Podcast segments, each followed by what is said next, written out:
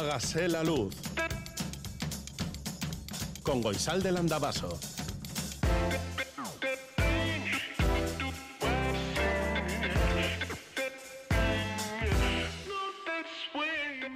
Kaixo egunon guztioi goizeko zazpiak eta bost minutu dira, e, Radio Euskadin zaude, hoy es domingo de carnaval, día de mascaradas, en Iruri, en Suberoa, libertimentuak, en Mundaka sal, saldrán los atorrak y las lamiak, atorrak eta lamiak, en Tolosa, en tantos y tantos sitios.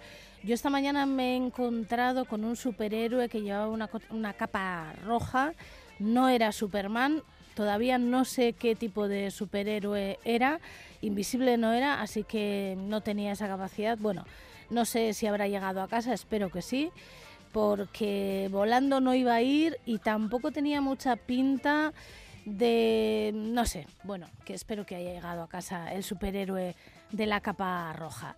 Asier Aparicio, Aitor Arrizabalaga e Iker Aranaz hoy no han venido con disfraz y deberían haber venido porque es domingo de carnaval Tampoco ha traído nadie tostadas de carnaval, fíjate, no sé si es que parece que no es carnaval. En fin, que 688-840-840 con el 0034 si escribes desde Iparralde. Este es el WhatsApp de Radio Euskadi. Hágase la luz. Es nuestro email.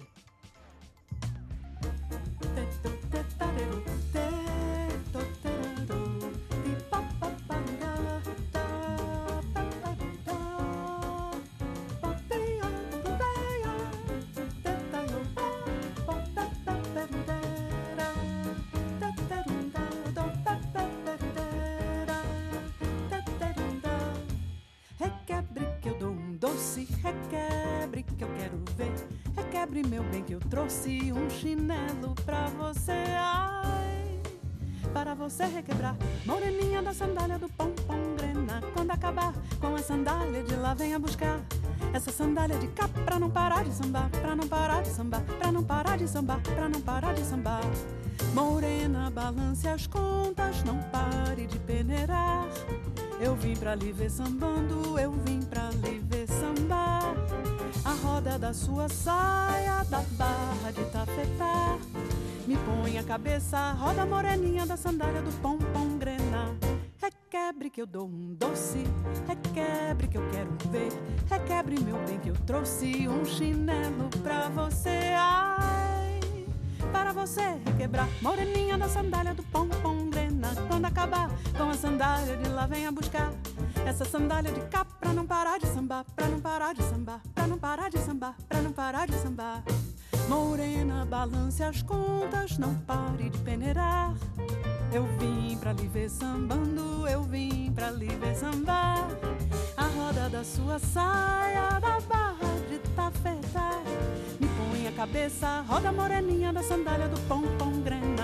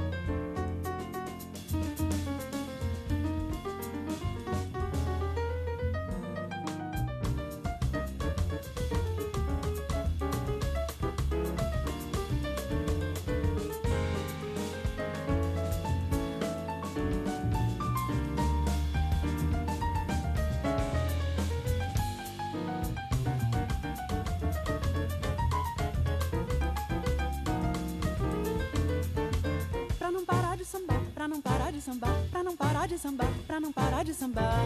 Morena, balance as contas, não pare de peneirar. Eu vim pra lhe ver sambando,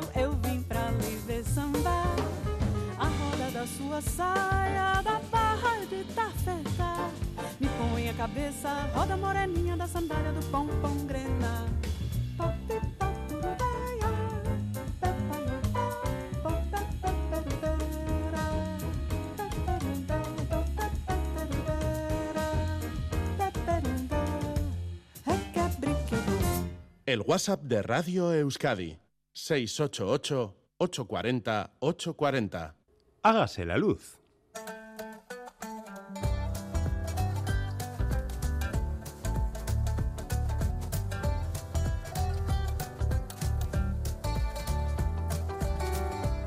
Italia es un estado lleno de países, un estado de reciente creación, no tiene 200 años, y si ha podido ser formada en gran parte se debe a todas esas Italias que existían y que todavía existen.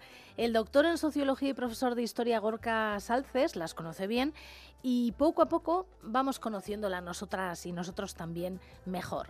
Gorka Salces, ¿qué tal? Muy bien, muy bien. Buongiorno, te iba a decir. Siempre se me olvida, cada vez que hablo contigo, de ahí le tengo que decir buongiorno la próxima vez. Bueno, pues buongiorno. buongiorno, buongiorno, sí. Hoy hablaremos precisamente eh, de algunos de esos estados que existieron antes en, en Italia y que ahora prácticamente no, no, vamos, no tenemos cuenta de ello. Sí, no, es que, bueno, mm, la historia moderna e incluso la, contemporánea, porque como tú has dicho, Italia como Estado no tiene más que 200 años, pues, pues está jalonada por, por la existencia de, un montón de, de ellos, ¿no? Y muchos son dignos de mención no por las características que, vamos a decir, tradicionalmente han sido asociadas a la grandeza, ¿no? Porque tuvieran grandes conquistas militares o fuesen eh, países inmensamente ricos, sino porque tuvieron pues orígenes o un funcionamiento institucional bastante bastante curioso. Entonces hoy nos vamos a situar entre tres regiones italianas. Por un lado vamos a fijarnos en la Toscana, que es una región del centro norte que tiene a Florencia por, por capital y que se caracteriza por un paisaje colinar que llega a su apoteosis al final de, la primavera durante la floración de la lavanda.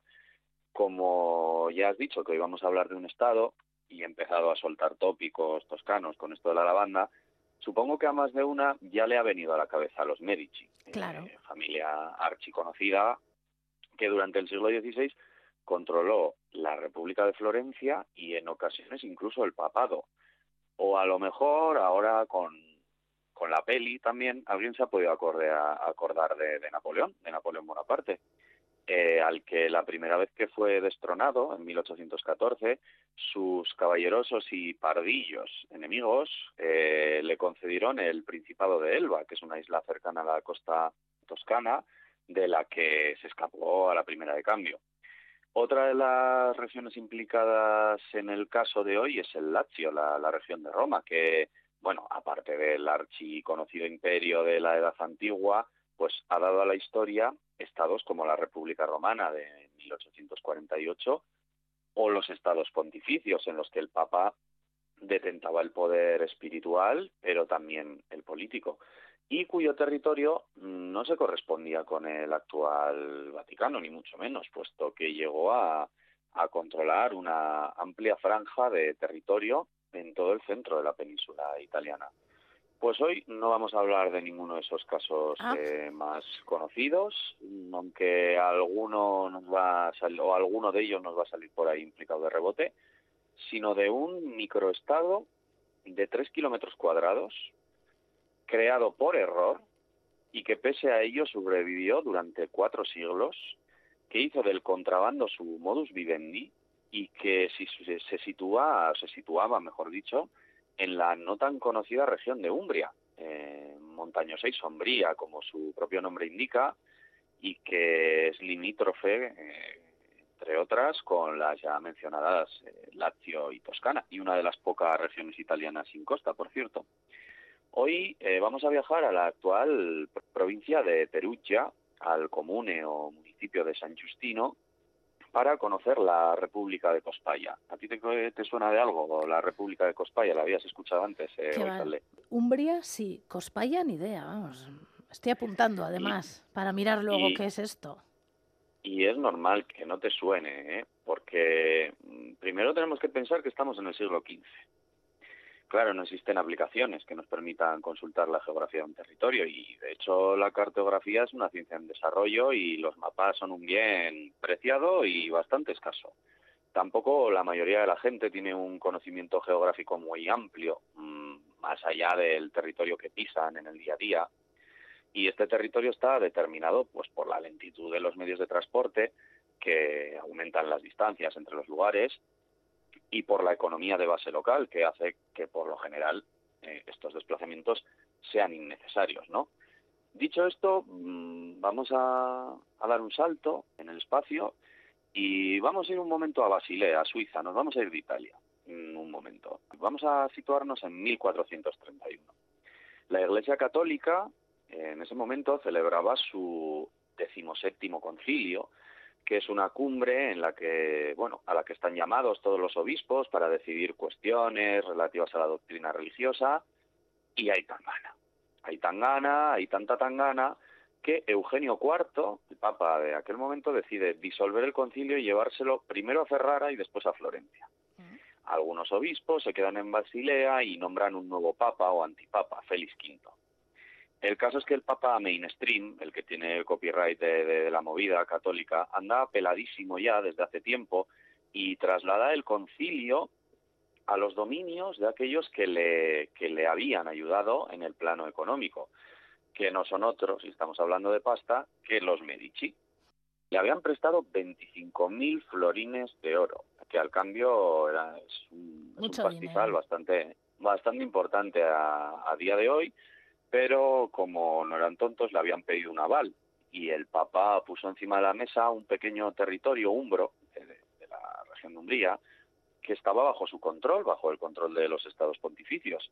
Bueno, para sorpresa de nadie, cuando en 1440 el préstamo venció, Eugenio IV no pudo hacer frente al pago de la deuda y tuvo que entregar su aval a los Medici. Se tuvo que sentar con ellos a, establecer los lindes del territorio en cuestión. Lo que pasa es que cuando se pusieron a delimitar el territorio, ambas partes acuerdan que la frontera la marca un riachuelo llamado simplemente Rione o Riachuelo y que eh, es un afluente del Tíber en el municipio de San Sepolcro. He dicho que es un riachuelo, pero no, porque en realidad son dos riachuelos, uno a 500 metros de otro y los florentinos interpretan que es el río más al oeste el que delimita el, territorio y los delegados del Papa, en, cambio, que es el río del este. Por lo tanto, se firma el tratado y nadie se da cuenta de que entre ambos ríos hay un espacio en el que está situado el pueblo de Cospaya que de la noche a la mañana pasa a ser tierra de nadie. Los vecinos, que son unos 300 en, en total por aquella época, cuando se enteran de lo que ha ocurrido, pues bueno, automáticamente se declaran república independiente y declaran el nuevo Estado eh, zona del libre comercio. La República de Cospaya, la verdad que, bueno, pues eh, tenía un funcionamiento bastante curioso. Se autoproclama la República de Cospaya y ¿cómo funcionaba esta república, estas 300 personas? Claro, es que es muy pequeñita eh, y, ya habían visto cuál era su filón con lo del libre comercio. Eh, entonces no tenían ni ejército ni cárcel y su administración era dirigida pues directamente por un consejo de ancianos y, cabezas de familia que, se llamaba así. La cosa se, se complicó para ellos cuando llegó de, desde América una, una nueva planta, el tabaco, y cuando Cospaya se convirtió en el primer lugar de Italia en, cultivarla, y bueno, el tabaco adquirió pues tal relevancia que, el escudo de, armas de, la República de Cospaya tiene eh, una planta de tabaco eh, como uno de sus emblemas, ¿no? Y convirtieron pues el, cultivo de, tabaco en un, en un monopolio, ¿no? Al final, la peculiar situación del, del micro, ¿no? Entre, bueno, pues eh, dos vecinos mucho más grandes y su principal actividad económica, pues atrajeron a contrabandistas de, toda Italia. Y ya en los siglos XVIII y principios del XIX, ya se limitaba pues, prácticamente a eso, a ser un, nodo de contrabando de tabaco tanto que en 1826 los estados pontificios y el Gran Ducado de Toscana, el heredero de la República Florentina, obligan a, Cospaya a firmar el acta, de subyugación, según el cual bueno, pues su territorio quedaba repartido entre los dos mencionados estados. Como compensación, los 14 representantes de, de Cospaya recibieron una moneda de plata y también el permiso para seguir cultivando tabaco, ¿no? Mm. Eh, hoy en día aún hay una variedad de tabaco, una forma de puro así bastante irregular, que, que es conocida como, como cospaya, eh, para que nos hagamos una idea de, de la dimensión del fenómeno y de lo arraigado que, que estuvo en la cultura de la zona, que incluso hoy en, en el municipio donde está Cospaya hay un museo de, de la cultura del tabaco, ¿no? Donde explican todo pues eh, todo el proceso de, de cultivación, de curación, etcétera, etcétera. Así que es una historia bastante curiosa, la verdad. Muy curiosa, pero eh, ya no existe Cospaya. No, sigue existiendo, es un barrio del municipio de, de San Sepolcro, como, como he dicho antes, y está justo en la muga entre Umbria y, y Toscana. Eh, a día de hoy, sí, sí, sigue, sigue existiendo, sigue siendo un barrio y de hecho en las carreteras tienen anunciado que era una antigua república, mm, tienen carteles que, que lo anuncian y, y guardan buena memoria de ello claramente, vamos. Y siguen haciendo contrabando con tabaco. Eh, Ahora lo del contrabando lo tienen un poco más difícil porque, bueno, están en el centro de, de la península, simplemente son, vamos a decir, pues, pues bueno, un pueblo fronterizo entre regiones italianas que, que con esto del, del libre comercio, ellos se declararon zona de libre comercio y ahora casi todo el mundo es zona de libre comercio, con lo cual lo de hacer contrabando pasando eh, unas montañas con, con una mochila llena de cualquier cosa ya ya no funciona así y por su situación geográfica, pues bueno, ya la cosa es muy diferente. Bueno, pues hoy hemos conocido la República, lo que fue la República de Cospaya, porque existió, qué decisiones facilitaron la existencia de esta república que fue durante bastante tiempo república, ¿no? Cuatro siglos, Cuatro desde siglos. 1431 hasta 1826. O sea, es que eh, este microestado de tres kilómetros cuadrados, tres kilómetros cuadrados, para que nos hagamos una idea, es la superficie que tiene el municipio de Portugalete. Mm. Por ejemplo, o sea, y sobrevivió durante cuatro siglos y, y bien entrado ya el siglo XIX seguía existiendo. O sea, 30 años antes de, la proclamación del Reino de Italia existía todavía un, un estado de estas características en, en el centro de, de la península italiana, ¿no? Es realmente curioso. Es curioso, sí. Gorka Salces, él es doctor en sociología, profesor de historia y quien nos acerca a todas esas Italias que no conocemos, pues para que las conozcamos. Es que ricasco, Gorka. Suri, goizalde hurrengo arte. I ricordi che ho dimenticato sono pagine senza parole. È quest'attimo che è appena andato senza fare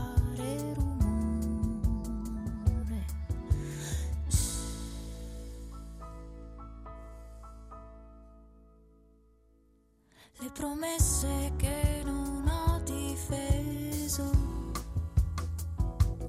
sono ombre dietro la mia porta. Un congedo che si paga a peso. Cosa importa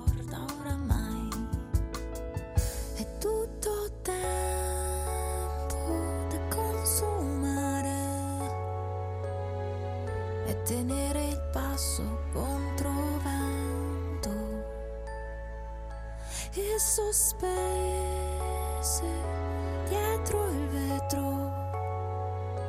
Le occasioni che ho lasciato indietro. Sono ciechi voli di falena. La tua fronte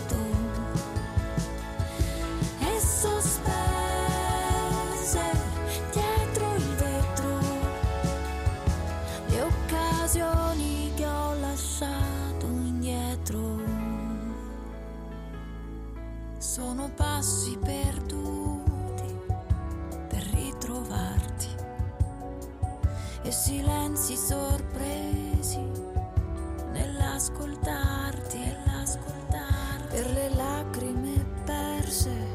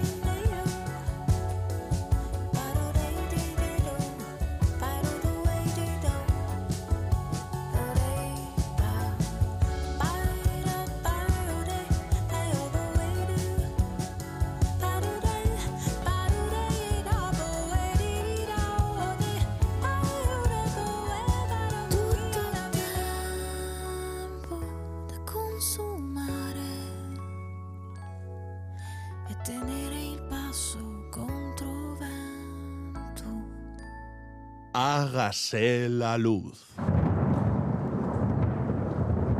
Mañana sol. Mañana sol. Y buen tiempo. La predicción en Hágase la Luz. Según Euskalmet, este domingo, sin muchos cambios durante las últimas horas del día, en la mitad norte predominará la nubosidad y se producirán chubascos ocasionales, especialmente en la franja del litoral. En la mitad sur aparecerán claros y es poco probable que llueva durante la noche. Viento del oeste-noroeste soplará con fuerza en la costa y provocará mala mar noche fría, sobre todo en el interior, con la cota de nieve a unos 1.000-1.100 metros. Las temperaturas de nuestras capitales en estos momentos son de 10 grados en Bayona, 7 en Bilbao, 6 en Don Iván Egarasi, 8 en Donostia, 3 en Gasteiz, 4 en Iruña y 7 en Maule. En algunos pueblos hay 8 grados en Aizarnazábal, 5 en Aramayo, 8 en Cortezubi, 7 en Iruri, 5 en Osta, 4 en Tafalla y 9 en Siburu. Y más allá, en otras ciudades, 26 grados en Buenos Aires, 5 en Hamburgo, 10 en Lisboa, en Venecia y en Rotterdam, 7 en Bruselas, 8 en París, 4 en Madrid, 1 en Belfast, 3 en Girona, 1 en Copenhague, 6 en Praga, 24 en Sydney y 2 en Ottawa. Las estaciones de esquí, la Rabelagua sigue cerrada, bueno, solamente está abierta para uso turístico porque no hay nieve. Ares San Martín Goarri ha caído algo de nieve y la han abierto. Hay cuatro remontes en marcha, 4 kilómetros de pista, 30 centímetros de nieve y un riesgo de aludes 2 sobre 5. La temperatura del agua en el Golfo, en la costa del Golfo de Vizcaya de 13 grados, la altura de las olas en la costa del Golfo de Vizcaya entre 4 y 6 metros. Hoy habrá mucha ola, así que precaución quien se acerque a la costa porque bonito es un rato, pero peligroso también. Y con las olas llegamos hasta la Galea en Guecho, que es donde está ubicada la sede de Salvamento Marítimo. Ya estamos aquí. Eguno, Mari Carmen, Hola, Egunon. ¿cómo está la mar? Pues mira, tenemos un eh, viento hoy del oeste o noroeste, fuerza 7 u 8, amainando a fuerza 3 o 4 desde el mediodía y después rolará a sureste. El mar está muy gruesa o arbolada mar adentro, disminuyendo a marejadilla. Eh, mar de fondo del noroeste de 4 a 5 metros y disminuyendo por la tarde a 3 a 4 metros. Eh, las mareas, mm, pleamar, hemos tenido una a las 5.19 de 4 metros con 69 y tendremos la siguiente a las 17.47 de 4 con 39 metros. Eh, y las bajamares a las 11.30 de 0,17 metros y a las 23.45 de 0,32 metros. Bueno, que hoy no es un día para salir a la mar. Pues no, cuidado. Es que ricas con Mari Carmen. A ti, Agur. buen día, buen domingo, hasta luego. Agur, agur. Agur.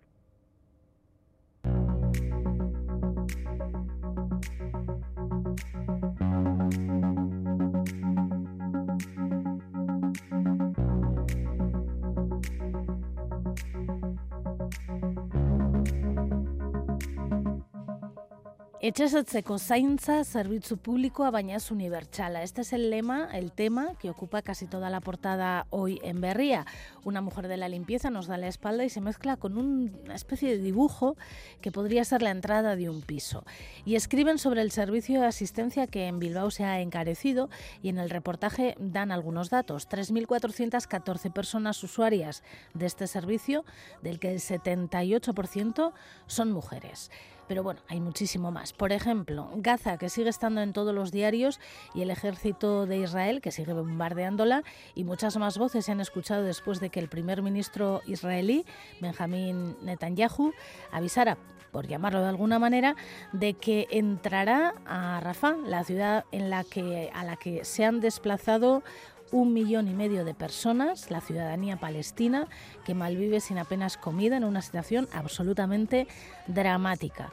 Dice el Humanité, Washington advierte a Israel contra el riesgo de un desastre. En el catalán VilaWeb también tratan el tema. Alemania advierte que una ofensiva israelí en Rafah causaría una catástrofe humanitaria. En BBC publican un reportaje sobre la ciudad de Rafah, este último refugio de un millón y medio de palestinos y palestinas que está siendo realmente eh, un drama y, bueno muestra un poco con imágenes y con un extenso reportaje lo que está ocurriendo allí. En Euronews en Le Soir, bajo una imagen del que fuera presidente de Estados Unidos Bill Clinton abrazando al palestino Arafat y al israelí Isaac Rabin, mientras estos se dan la mano, escriben un artículo que han titulado En Palestina la solución de dos estados existe en teoría desde 1937 y escriben Bajo el mandato británico, Londres ya había propuesto la creación de dos estados, judío y árabe. La ONU hizo lo mismo en 1948. Las negociaciones lo han tenido como perspectiva desde 1991. Luego la colonización la, lo socavó y, sin embargo, siguen sin competencia. En Gara escriben, el asalto de Israel a Rafah augura que las peores matanzas están por llegar. Y el secretario general de la ONU, Antonio Guterres, escribía en su cuenta de una red social hace un par de días un, mensaje que decía, una acción de este tipo aumentaría de manera exponencial lo que ya es una pesadilla humanitaria con consecuencias regionales incalculables. Bueno, cantidad de noticias hoy sobre el tema y seguramente seguirán habiendo, desgraciadamente. En Berría y también en Gara, en el Diario Vasco, en el Diario Noticias de Guipúzcoa, en Deia, en cantidad de sitios, dan cuenta del fallecimiento del bajista Miquel Caballero en México. Mientras estaba pasando unos días allí, ha fallecido repentinamente. Fue bajista del grupo Gatibu, lo era del grupo Era Batera. En las redes sociales ha tenido muchísima repercusión su fallecimiento. Cambiando de tema, en la sección vasca Sudwest, de Sudwest, dan cuenta de la llegada de la borresca Carlota y de la afección que podría tener en la costa vasca y lo reflejan con una imagen donde un hombre está colocando sacos en la parte más costera de Biarritz para paliar la posible entrada de la mar.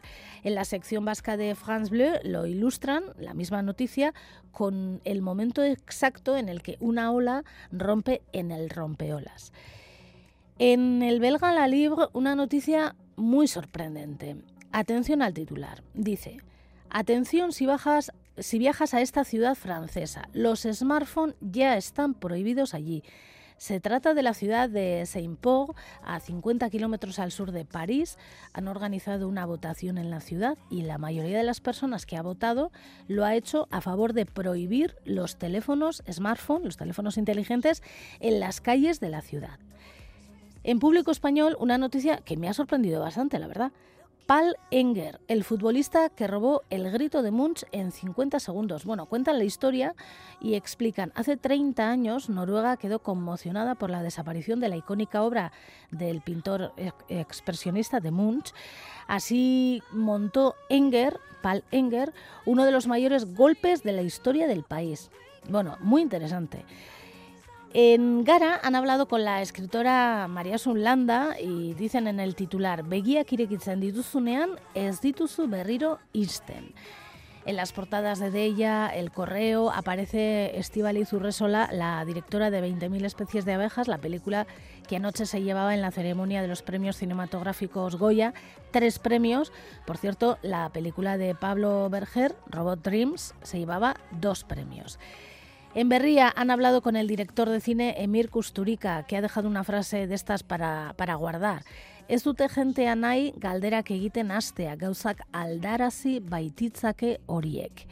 En el suplemento Saspica de Gara, y con esto finalizamos, han hablado con Roberto Mosso y habla de Sarama, uno de los grupos rock más importantes del país.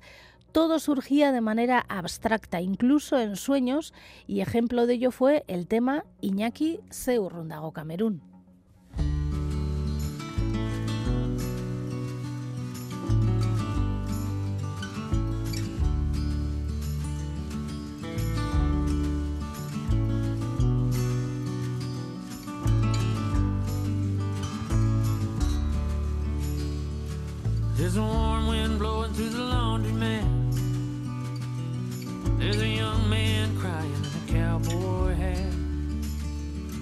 Got square-toed boots, so he ain't for real. Wouldn't last five minutes on a pedal steel. And I remember you at that place in Post. You with thick cut bacon on Texas toast prairie dogs popping up to see that strawberry woman sitting next to me. Strawberry woman sitting next to me. Monday morning, wake up slow. It was Friday night, two hours ago. I'd sell the farm to see you smile. Well, it might just happen if we wait a while. I may go stay out in the woods. Time apart could do us good. I've been to heaven in a Sixth Street bar. Strawberry woman old guitar. Strawberry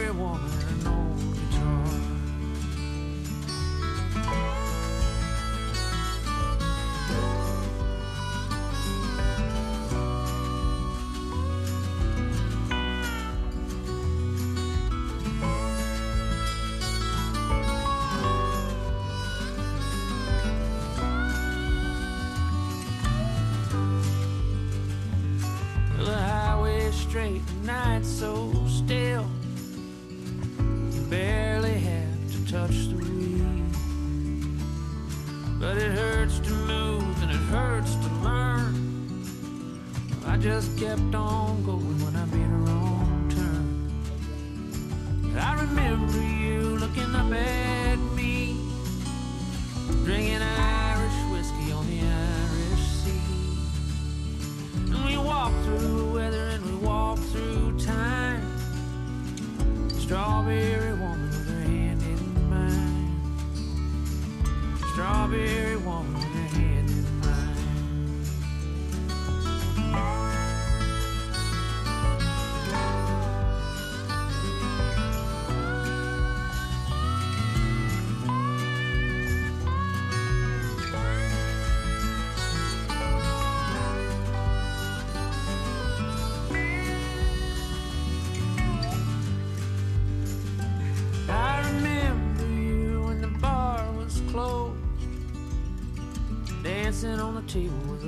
nose. And you still look fine, you still look free. Strawberry woman, with your back to me. Strawberry woman, with your back to me.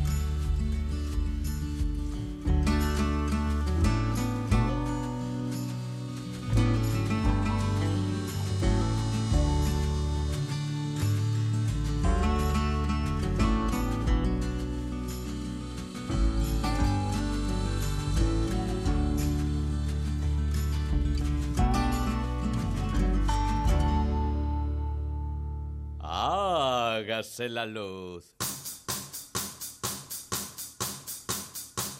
On sera pas tous perdants, même le dernier des derniers, on paiera tous en sortant. Et les cancres en premier, mais l'amour vrai a soit consumé, je sais. J'ai plus l'élan, je sais où on a pied. J'ai oublié comment on sentait quand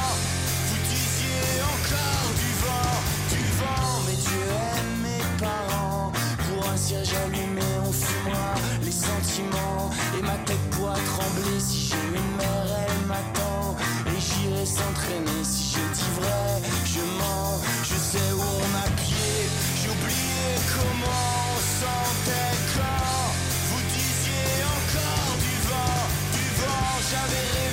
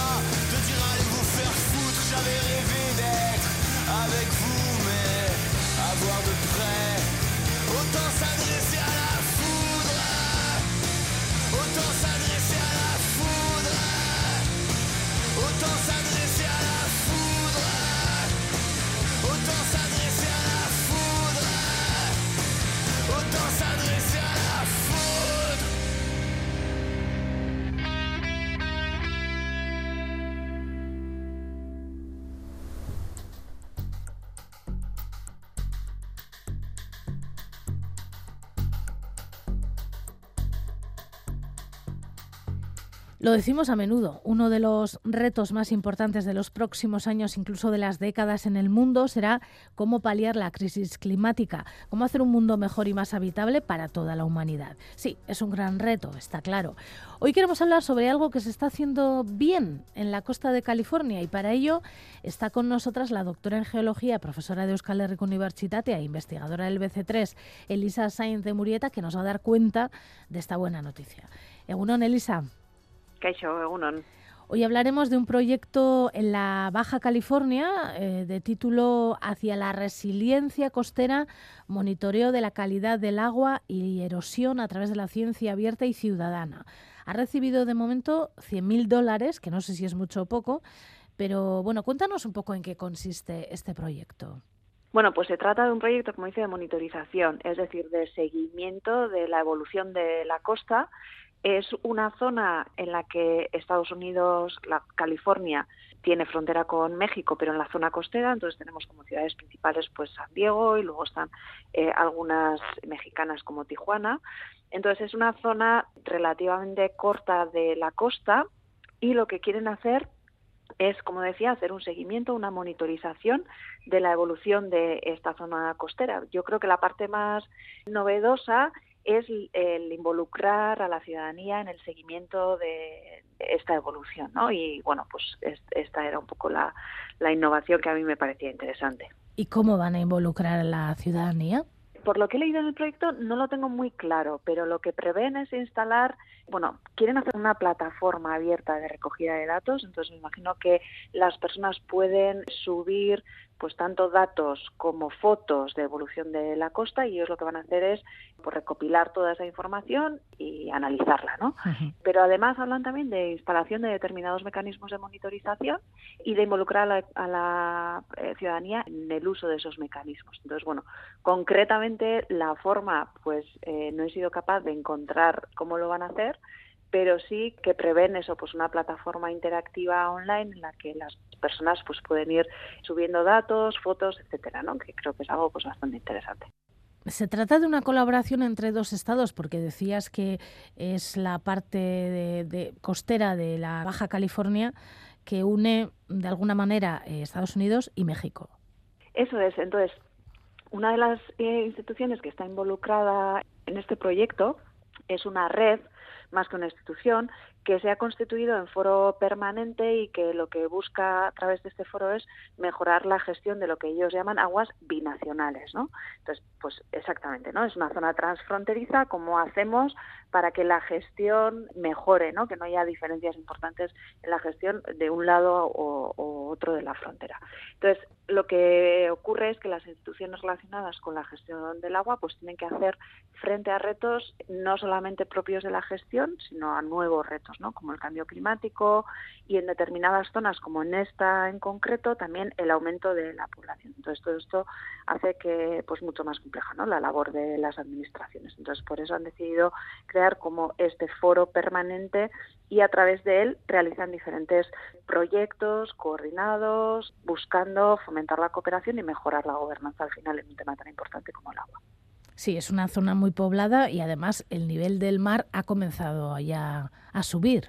Efectivamente, el nivel del mar está subiendo globalmente, en algunas zonas más que en otras, pero claro, las zonas que concentran grandes poblaciones, como es el caso de, esta zona transfronteriza, ¿no? que, en la que viven más de 6 millones de personas y durante esta década se prevé que puedan alcanzar 7,5 millones. ¿no? Además es una zona económicamente muy, muy activa, eh, que, bueno, pues un polo de atracción al final ¿no? para las personas como decía, el aumento del nivel del mar es un fenómeno global que ocurre de diferente, tiene una magnitud diferente en función de, de, las localidades concretas que miremos, pero bueno, en esta zona es verdad que tenemos mucha población, activos económicos importantes en las zonas costeras, una zona transfronteriza con infraestructuras de transporte importantes, entonces pues todo lo que tiene que ver con riesgos costeros en un contexto en el que el nivel del mar está aumentando, pues es uno de los aspectos más claves. Además, en este caso no están mirando al riesgo de inundación, o sea, parece que el problema, uno de los problemas graves que tienen en esta zona es la erosión, es decir, que el avance del nivel del mar al final está haciendo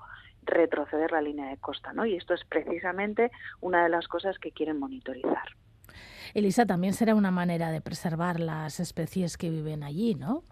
Hombre, pues eh, la biodiversidad al final no entiende de fronteras y yo creo que todas las iniciativas que ayuden a una gestión más coordinada, pues tanto de aspectos relacionados con el cambio climático eh, exclusivamente como con, otros relacionados como la, eh, la protección de la biodiversidad, pues este tipo de iniciativas son muy favorables, que duda cabe. El proyecto creo que tiene fases diferentes. Eso es, entonces lo que prevén es empezar con un análisis de vulnerabilidad. Esto es algo que lo hacemos bastante también cuando eh, estudiamos el cambio climático, ¿no? Lo primero es ver cuáles son los peligros del cambio climático, cuáles son los riesgos que, que se pueden generar y queremos ver también cuál es la exposición, es decir, qué está en el camino de esos riesgos, ¿no? Cuál es la población existente, qué tipo de estructuras de vivienda, de comunicaciones tiene esa población y cómo pueden verse afectados por estas amenazas, ¿no? Por estos peligros climáticos. Entonces empiezan haciendo un análisis de vulnerabilidad, luego lo que prevén es diseñar esta plataforma digital que comentaba al principio con el objetivo de recoger esos datos de erosión y calidad del agua y luego instalar sistemas de monitorización en la costa. Entonces, pues uno de los inputs, por ejemplo, que mencionan concretamente son fotografías de la línea de costa, ¿no? Entonces, lo que lo que quieren es monitorizar de alguna manera el avance del nivel del mar o el retroceso de la línea de costa. Ahora vamos a hacer un poco ciencia ficción, ¿eh? porque cuando ya tengan todos estos datos y sepan más o menos qué es lo que tienen que hacer, ¿cuáles podrían ser las medidas? Sí, bueno, el proyecto, como dices, se, se, queda en la parte de recogida de información, ¿no? Luego las administraciones tendrán que, que, ver a partir de esa información qué tipo de medidas pueden adoptar, medidas de adaptación que les llamamos, ¿no? De hacer frente a estos impactos del cambio climático. Como bien dices, una de las opciones que en algunos en algunos sitios se tiene que tener en cuenta o se tendrá que tener en cuenta en el futuro es el evitar la construcción en zonas de riesgo, ¿no? Esto es pues una de las bases de la prevención. Si sabemos que la erosión está avanzando, pues no tendría sentido que estuviéramos promoviendo eh, determinados crecimientos urbanísticos en zonas sujetas a esa erosión. Entonces, qué duda cabe que esa es una de las medidas que deben llevarse a cabo. En otros casos, las medidas pueden tener que ver con infraestructuras duras de protección o de limitar la erosión, También cada vez más podemos hablar de medidas basadas en ecosistemas o basadas en la naturaleza. En muchos lugares del mundo, por ejemplo, una de las medidas que más se está eh, extendiendo es el establecimiento de manglares, sobre todo en el sureste asiático, en determinadas zonas de África, porque los manglares lo que hacen es precisamente reducir la energía del oleaje y evitar la erosión. Eh, no creo que es el caso de, esta zona, pero podrían estudiarse otro tipo de soluciones naturales que ayuden a combatir la erosión.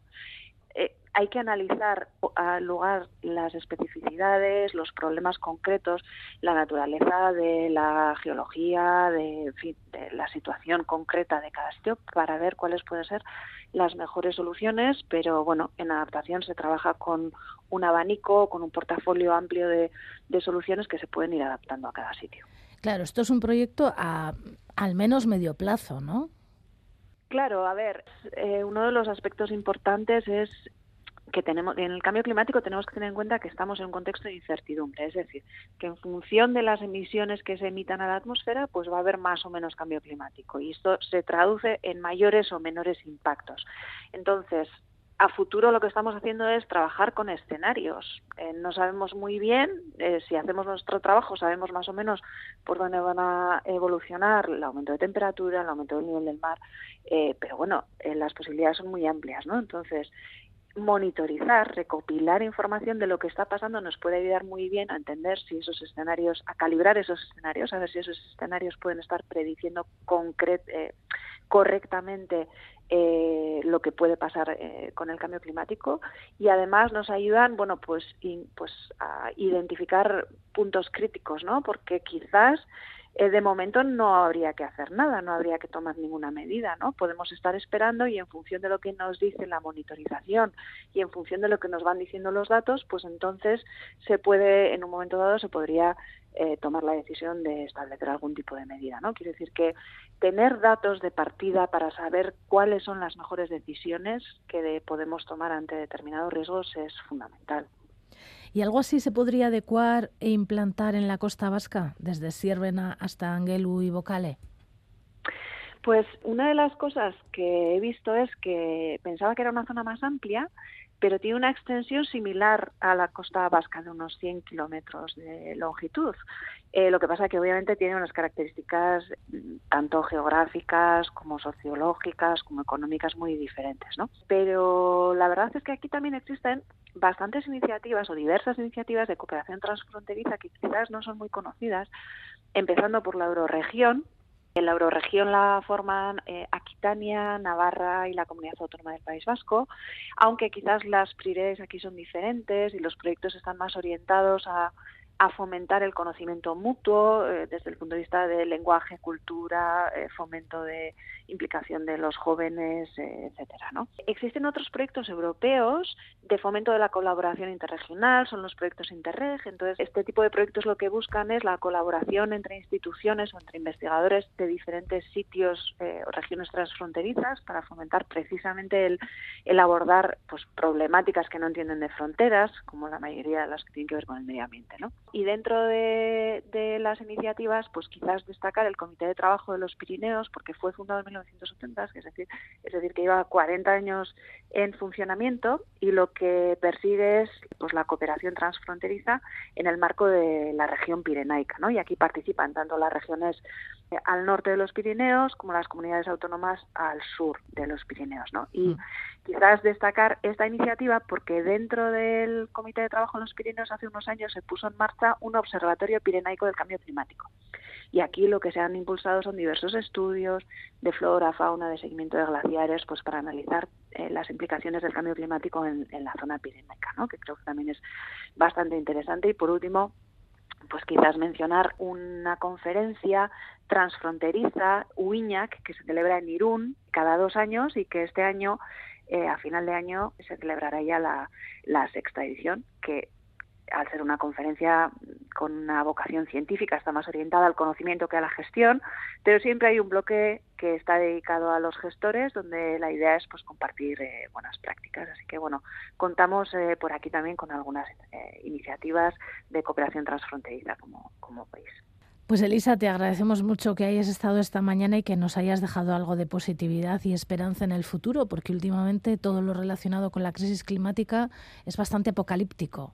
Así que que de vez en cuando dejemos una puerta abierta a algo mejor, pues está muy bien. Bueno, pues seguiremos trayendo proyectos que, que nos animen un poco a ver que, que, que pequeñas cosas estamos avanzando. Es que. Hágase la luz.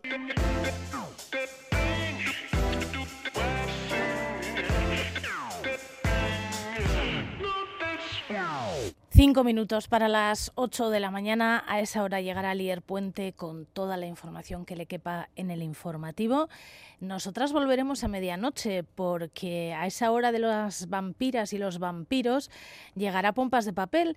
Vamos a hablar con Egoitz de la Iglesia y te preguntarás por qué. Bueno, pues por una razón muy simple. Mañana, día 12 de febrero, se cumplirán 40 años del fallecimiento del gran escritor Julio Cortázar y vamos a hablar con Egoitz de la Iglesia sobre la novela Rayuela, de la que sabe mucho, y también el quinto capítulo de la radionovela Asire Tamaya. Todo eso a medianoche en Pompas de Papel.